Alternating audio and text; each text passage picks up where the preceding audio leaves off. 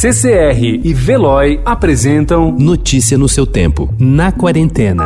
Eu tenho o maior orgulho da língua portuguesa. E quando digo que a língua portuguesa é eterna, porque é eterna. Essa língua, além de ser falada por milhões, ela será cada vez robustecida mais e mais pelos povos que as falam e por nós, escritores, que as cultivamos, cultuamos e colocamos no papel para que fique gravada pela eternidade, se possível.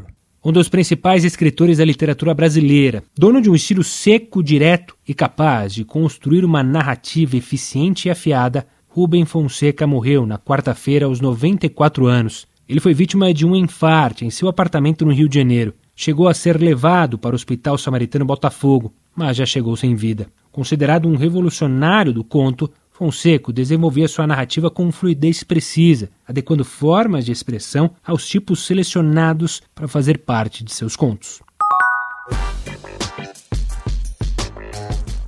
Desde que o coronavírus se espalhou pelo mundo, museus de vários países tiveram de repensar a forma de apresentar a arte para o público. Além de exposições por meio de realidade virtual e postagens educativas sobre as coleções, uma ação bastante lúdica tem ganhado força nos últimos tempos: o incentivo à recriação de obras de arte pelo público. A aposta nesse tipo de brincadeira acompanha uma onda de postagens espontâneas que se popularizaram nas redes sociais.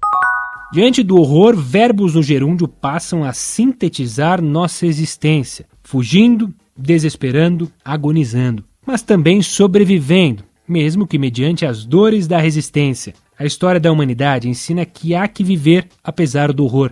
Em Auschwitz, o autor Primo Levi percebeu que se a felicidade absoluta é irrealizável, também não há tristeza completa.